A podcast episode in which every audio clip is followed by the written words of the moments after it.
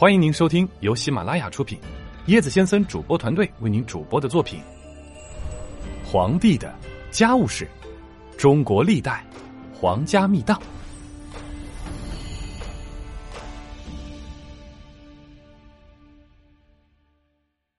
第六节：唐太宗爱起绰号。起绰号是中国的一种文化现象。它广泛存在于历朝历代的正史或传奇中，其中唐代名相魏征就有一个奇特的外号“羊鼻公”，据说是唐太宗李世民给起的。这一典故出自唐代柳宗元所写的《龙城录·魏征仕促秦》一文，文中记载：魏左相忠言党论，替相万机，乘社稷臣。有日退朝。太宗笑谓侍臣曰：“此羊鼻公不知以何号而能动其情。”侍臣曰：“魏征是促秦，每食之欣然称快，此见其真态也。明日召赐食，有促秦三杯，公见之欣喜亦然。食未尽而秦已尽。”太宗笑曰：“卿未无所好，今朕见之矣。”很多文献对这段文字中。杨鼻公的注解是唐太宗对魏征的戏称。唐太宗李世民是猎奇高手，他整天看魏征板着脸，见不到真实的表情，便想法子刺探真相。结果从刺促秦下手，让魏征在无意中原形毕露。这个戏称既包含了戏谑之心，又暗藏了尊敬之意。因为“杨鼻”二字不是正经称谓，而“公”。则是一种尊称。另外，在《唐书·严挺之传》中，还有讽刺李林甫大老粗的“福烈侍郎”外号来由。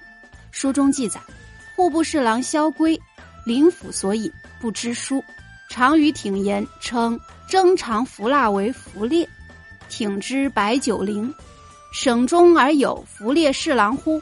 乃出贵齐川刺史。其实有很多古代作品都记载了唐代名人的绰号，《全唐诗语》中说骆宾王喜欢以树写诗文，绰号算博士；《朝野千载》中说修文学士马吉甫秒一目，故号端剑师。《龙城录》是唐代的一部传奇小说，主要记述隋唐时期帝王官吏、文人士子、市井人物的异闻奇事。所记之事往往是不靠谱的，《旧唐书》《新唐书》《资治通鉴》等正史中却没有“杨鼻公”三个字的记载，甚至在其他野史及小说中也鲜有记载。那这究竟是怎么回事呢？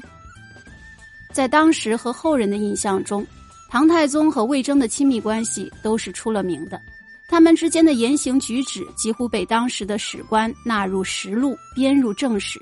有些典故还被后人演绎为生动的故事。羊鼻公一说，如果出自李世民之口，是逃不过史官们的耳目的，因为史料中对魏征的记载是很详细的，甚至连唐太宗李世民骂魏征的话都录了进来。《资治通鉴》中有唐太宗骂魏征“乡巴佬”的记载，如此不斯文之事都上了正史，更何况只是区区一个绰号？由此可以断定，唐太宗并没有给魏征起“羊鼻公”的绰号，只不过是后人编造的一个有趣的故事。魏征去世后，朝中士大夫为何会想起这么一个奇特的外号呢？这还要从魏征的长相说起。从古代流传下来的魏征画像来看，他的长相很一般，而其长相中最有特点的就是他的鼻子，他的鼻头勾尖，状如三角。很像山羊的鼻子，由此我们可以得到历史真相。柳宗元为柳州刺史，创作《龙城录》时，魏征过世已经有一百七十二年。朝中官员经常聊起前朝魏征之事，他们从魏征的长相中得到启发，假借唐太宗之口和流传的奇闻，就私下给魏征起了个“羊鼻公”的绰号。柳宗元听到这些异闻后，就欣然写到了其小说里。把当朝官员传说中的羊鼻公挂在了唐太宗的嘴上，从而传于后人，误传千年。趣味链接：魏征的执剑。贞观八年，皇甫德参上书道：“修东宫洛阳，劳民伤财，地租收取过多，妇女喜书高祭，宫中所化。”太宗怒道：“德参要大唐不义一人，不收斗租，工人无发，就心满意足。”魏征谏曰：“尚书不偏激，不能动主人心。狂夫之言，择善而从。陛下因不再爱听直言而发怒。”没了以往胸襟，太宗转怒为喜，心情平复，还升了皇甫德参为监察御史。还有一次，唐太宗鉴于兵源短缺，而应宰相封德仪之请求，下旨征用不到参军年龄的中男入伍。当诏令转到门下省时，魏征居然抗旨，不肯签字。太宗大怒，直斥道：“朕意已决，事与汝何干？”魏征回道。